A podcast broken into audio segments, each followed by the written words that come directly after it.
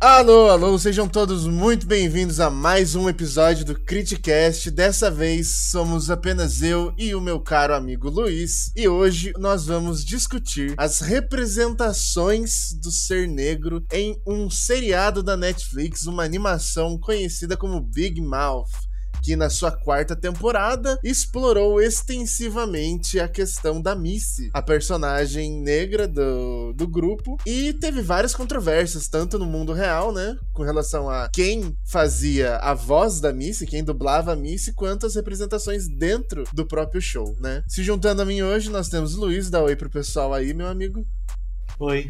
Boa, a sociabilização é assim. E aí a gente pode começar já abordando justamente essa polêmica do que foi, né, essa representação, né, dessa, para quem não sabe, para quem não acompanha a série, a Missy é uma personagem negra que tá aí desde a primeira temporada e ela era interpretada por uma dubladora que é branca. E mais pro final da quarta temporada, essa dubladora não se sentiu mais confortável em fazer esse papel, em particular porque esse final de temporada ele coincidiu com os movimentos de Black Lives Matter, então o assunto começou a ser mais discutido e ela saiu do papel e no lugar dela entrou uma dubladora que é negra para fazer a personagem que também é negra, né? Então, o que, que você acha disso, Luiz? Como, é acho que a gente pode começar olhando por esse ponto. Primeiro, eu gostaria de falar que Big Mouth é uma série que desde o, desde o princípio já se colocava como discutindo essas questões mais sensíveis assim. Eu achei muito da hora esse negócio da dubladora, porque não mudou de um de um momento para outro, de episódio para outro teve um episódio inteiro para dar o contexto correto de mudança na, de dubladora. E quando mudou, ainda não. Na verdade, a maioria das pessoas não percebe, né? Eu, na real, não percebi. Só depois que você vai ver os fóruns, depois você volta e ouve, você percebe que realmente mudou. Mas eu achei muito interessante o que eles fizeram de reconstruir toda uma história ao redor daquilo, porque a Missy porque toda a história começa quando a Missy ela vai visitar os primos dela, as primas dela, os tios na cidade grande, e ela repara pela primeira vez que a mãe e o pai dela são diferentes, por assim dizer, são tratados de forma diferente. Mas esse episódio é muito interessante porque as eu não vou lembrar o nome de ninguém que não seja da Missy, tá? Não, não vou lembrar o nome do pai dela, da mãe, dos primos, de ninguém. Só vou lembrar que esse é o primeiro episódio em que se fala a palavra negro. Nigger, no inglês, é uma, uma forma ofensiva de se falar. E daí a Missy fica, nossa, não, que eu não posso falar, porque eu não, não posso falar e tal. Daí as primas falam, mas você pode, porque você é negra. E a Missy é muito bom a cabeça da Miss explodindo, igual na primeira temporada, quando os meninos descobrem que as meninas também sentem tesão e tudo, e pá! Explode, é muito bom. E daí ela começa a se questionar, pera, mas o que é isso? O que é esse negócio de ser negro? Porque muito da do que ela pega na série, no, nesse episódio específico, é dela pegando as, a negritude das primas dela, ela imitando aquela cultura urbana. Se bem que é que falar urbana às vezes é ofensivo pro pessoal lá dos Estados Unidos. Essa palavra cultura urbana tem muito a ver uma forma não ofensiva de falar cultura negra. Mas ela imita muitas primas dela, tentando achar a identidade dela como pessoa negra pela primeira vez se reconhecendo. Tanto que ela faz tranças e tudo mais. E tanto que ela chega pra mãe dela e pro pai dela e fala não porque você não é um negro de verdade. Ela xinga a mãe dela de falando que ela tinha roubado os homens assim da raça negra e tudo mais. É, que é um questionamento, né? É, um questionamento não, mas que é um, uma coisa que a gente vê muito forte, né? Em, em, relações de diferentes etnias, né? Que tem até aquele termo que a, a, comunidade negra usa de forma pejorativa, que é o, o palmiteiro, né? Que é quando a pessoa negra vai atrás da pessoa branca, né? No caso. E isso não é visto como uma coisa muito, sei lá, aceitável para boa parte da comunidade negra em certos centros, né, por assim dizer. Nossa, minha, uma prima minha já me mandou uma dessa sobre uma série de desenho, o The All House, que a Luz é hispano-americana e a Amy é uma bruxa de pele pálida. Ela fala que a Emmett é. É, a Emmett, a Luz que é palmiteira. Ela me mandou essa, eu achei surpreso. Eu tenho um sobrinho que tem 15 anos de idade agora. Assim, ele não é igual eu, ele é negro, realmente negro. E não tem dúvida, não existe nem a possibilidade dele ter dúvida de que ele é sobre, negro. Igual sobre a etnia dele. É, não tem, tipo, negro, negro, negro, negro, negro, negro. Mas foi isso que o Canadura ouviu. Ele era negro e negro, negro, negro e negro, negro, muito negro mesmo. E usava negro e mancava muito negro e aqui também negro e andava negro. Ele joga futebol e tudo mais. E daí minha irmã outro dia reclamou. Minha irmã também é outra pessoa, né? Que não tem dúvida de que ela é negra. É só eu, né? Eu que saí errado aqui nessa porra. Ah. Quando eu nasci, as pessoas ficaram em dúvida, né? Se... Que, que, não, mano, é que, é foda, porque assim, minha irmã é negra, minha mãe é negra, meu sobrinho é negro e eu sou o quê? Eu sou posto em dúvida, mas eles não, mesmo sendo basicamente a mesma coisa, tipo da minha família. Por isso que você se identifica bastante com esse episódio, então, com essa questão da Missy. Sim, mas eu ia falar, principalmente porque ela falou que o Guilherme tava muito pegando, tentando agir que nem um jovem da, da favela, da comunidade, por assim dizer. E daí eu falei pra minha irmã, mas ele só tá tentando imitando assim, não o ambiente que ele vive, mas ele tá externalizando o que ele acha que ele deve ser, porque ele vê de, nisso o que, o que é uma pessoa negra como ele. Você consegue entender que, tipo, não é que ele esteja agindo porque ele gosta tal, é porque aquilo é o que ele conhece que é o ser negro. E a Missy, nesse episódio, é a mesma coisa. Ela aí começa a imitar as primas dela, falando as gírias e tudo mais e até o cabelo e a roupa. E depois ela percebe que ela não se reconhece mais. Ela começa a fazer todo esse questionamento que culmina no episódio do Halloween. Você viu o episódio do Halloween? Sim, do, dos espelhos e tal. Ah, então, então você viu as, todas as partes que são relevantes, realmente. Que nos textos que, tava, que eu te passei, né, eles estavam falando exatamente dessa forma. Que foi esse, inclusive, o episódio do Halloween é o episódio em que troca a dubladora. Da Miss não conseguir se reconhecer nela mesma e naquela coisa que ela tem como o que é ser negro e o que é ser negra pra ela. E também ela tem todo negócio de o que é ser uma mulher negra e tudo mais, mas eu não vou nem começar a falar disso porque eu não tenho nem conhecimento, nem propriedade, nem lugar de falar pra falar essas coisas. É, o recorte de gênero é um recorte que a gente não consegue fazer aqui, infelizmente. É, Mas fica aí, fica a aí fra... a, não, a, a frase a, que me vem à cabeça, em primeiro lugar, é. Teve uma série da Netflix recente de um cara negro que foi preso e tudo mais, só que ele era inocente. O pai da mulher dele fica falando pra ele se separar da esposa pra poder seguir em frente. E o cara que tá preso ele fala: Não, que ela é uma mulher forte, ela vai aguentar até eu sair. E o cara fala: A gente falar que mulheres negras são mulheres fortes é só um jeito da gente se sentir bem por fazer elas passarem por situações difíceis. E esse é o máximo que eu posso falar nesse assunto. Não, entendo. E, e, e, o que você tá falando é bem interessante. Eu consigo até pensar num paralelo com aquela série Um Maluco no Pedaço. Você lembra disso? Nossa, nem Porque é o episódio.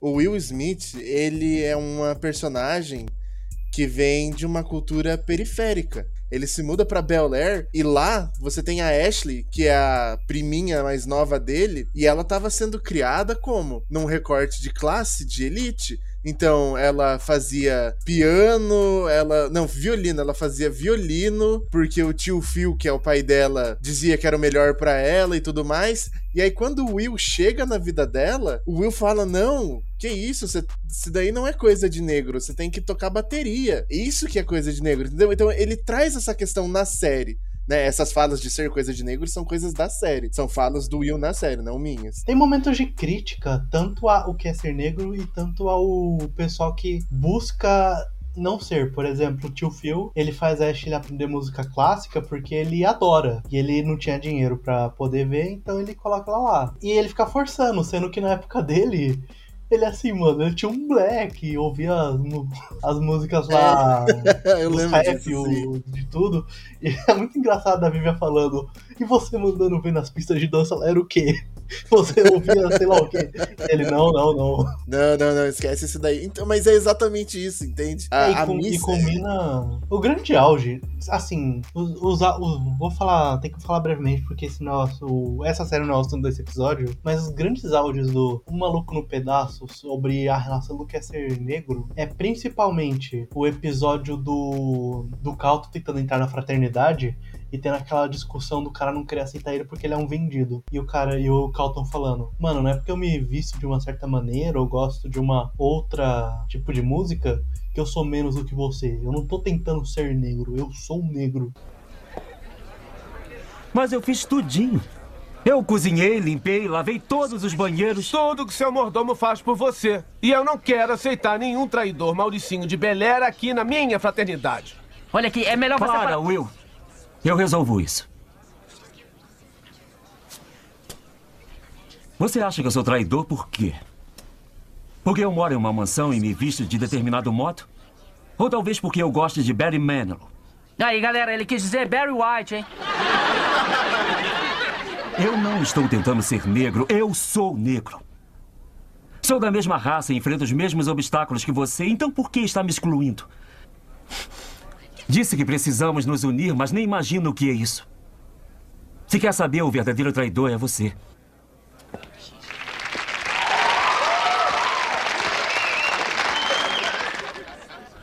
E ponto. E daí porque o cara não cresceu na favela e não se veste daquele jeito que, que eles querem, mas ele não deixa de ser negro, ele continua sendo negro. E também tem um outro episódio que é o episódio em que o. É um começo de temporada em que o Will chega de uma visita da casa da mãe, de novo. O tio Phil tenta fazer ele se vestir de uma certa forma para uma festa que vai ter, para os convidados e tudo mais. E o Will se veste de outra forma, faz o cabelo dele em trança e tudo mais.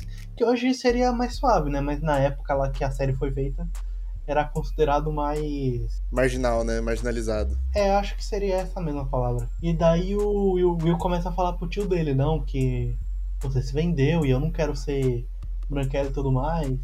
E o tio Phil manda para ele: Ah, você usa essa, essas camisetas, leu cada livros, beleza, mas eu ouvi o irmão falar. Que nesse caso ele tá se referindo ao Malcolm X e ao Martin Luther King. A tia Vivi também, que é uma professora de história, que fala: ah, você pode vestir as camisetas, você pode repetir os nossos slogans, mas se você não souber a história, você vai estar tá banalizando a luta inteira como simplesmente uma parte do que é ser negro, sendo que não é. Mas voltando é. pro negócio da Missy, vamos voltar e porque.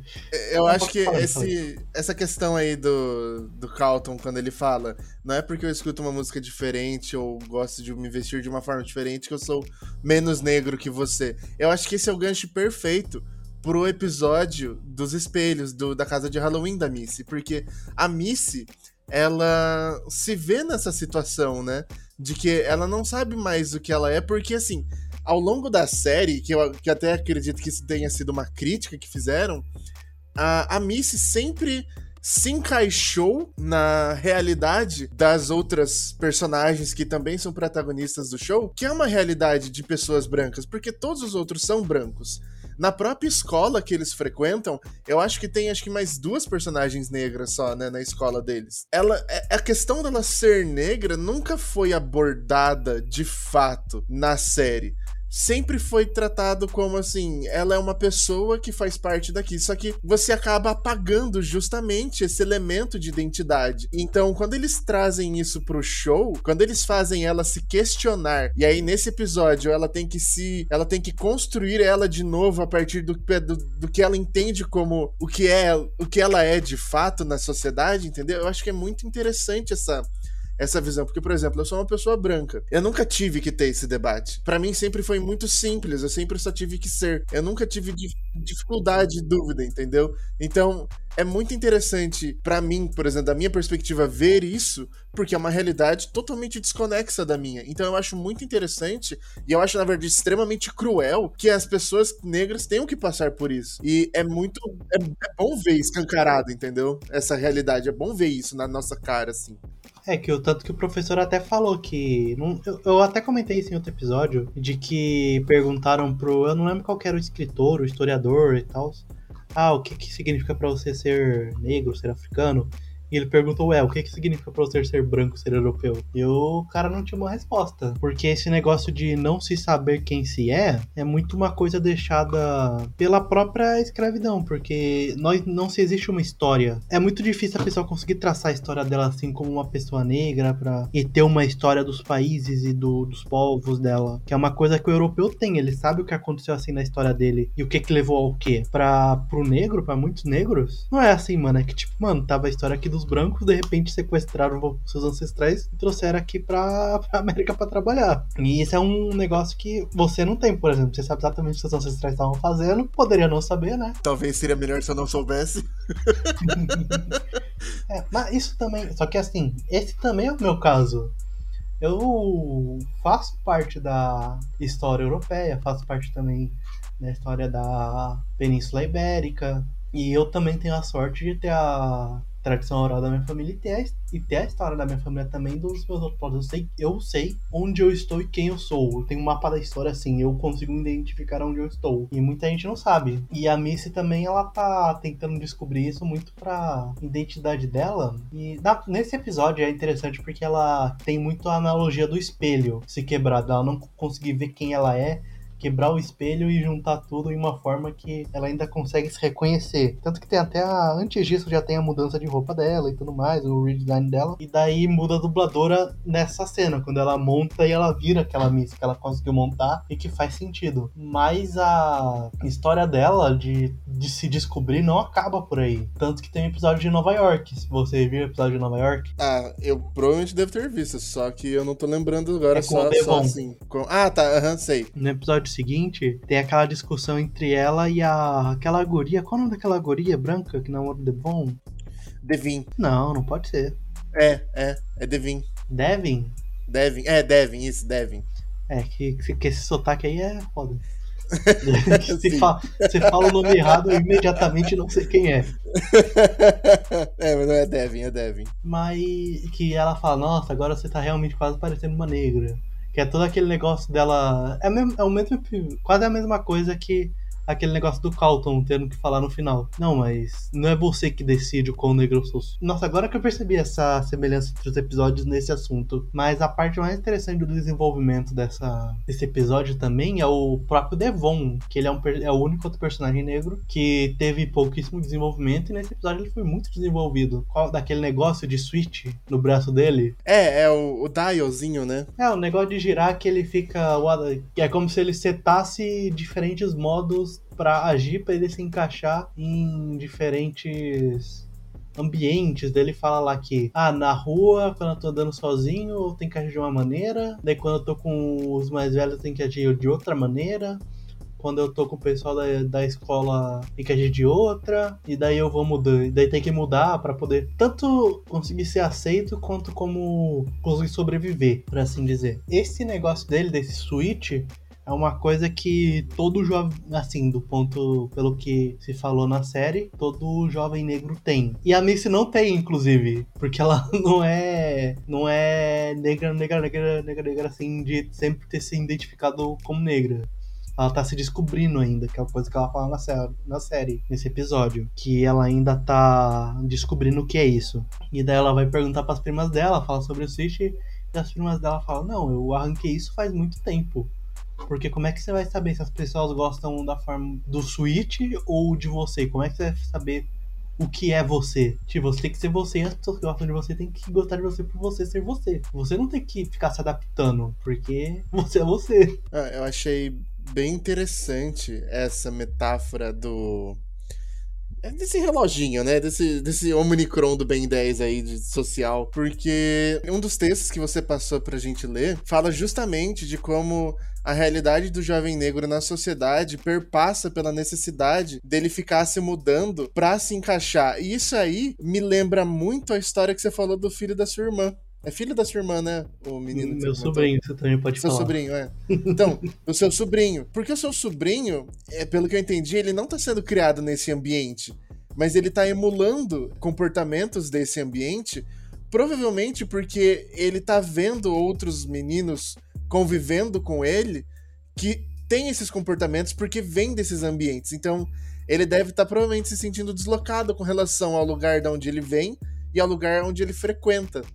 Entende? E eu acho que essa metáfora, ela é muito interessante, porque de uma forma completamente diferente, é claro, eu consigo me identificar também com essa questão de ser um camaleão social, porque no final das contas, toda pessoa que não faz parte do padrão social vai ter que se adaptar ao padrão social para sobreviver em algum momento da sua vida.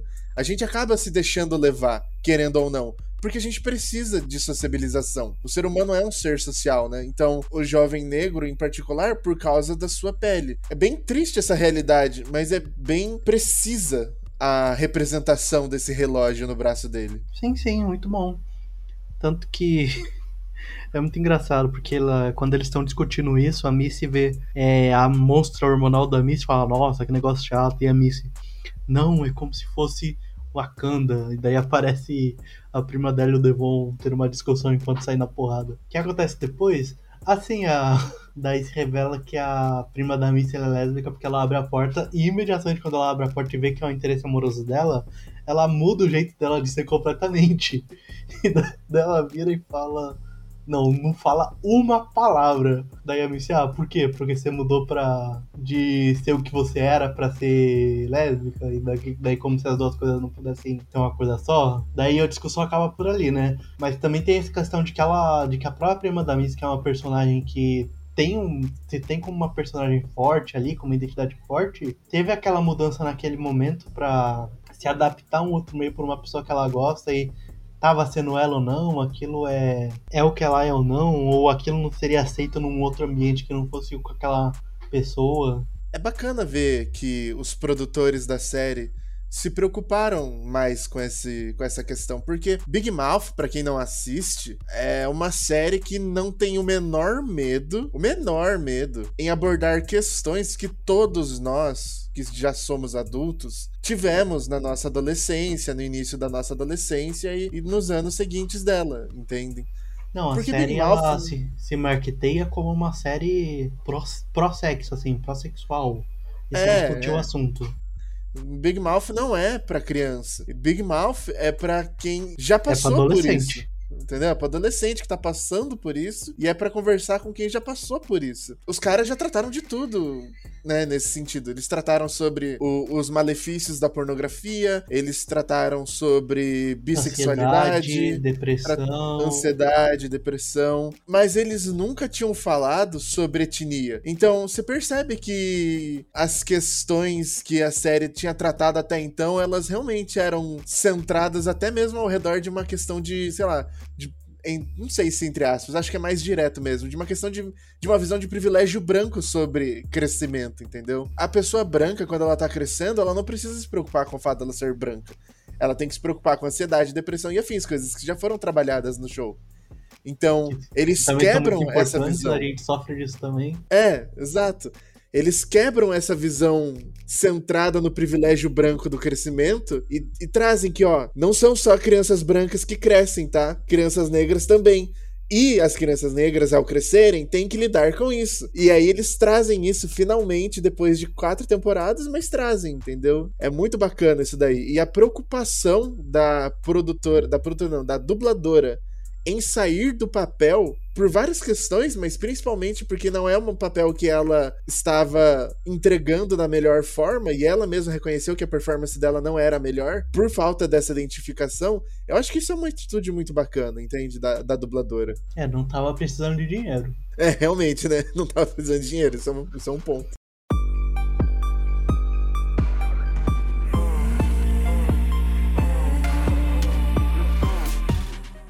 Daí. Acho que já pode encerrar, inclusive, já deu meia hora, nem todo episódio precisa ser de uma hora, 50 minutos. É, eu acho que a gente explorou bastante.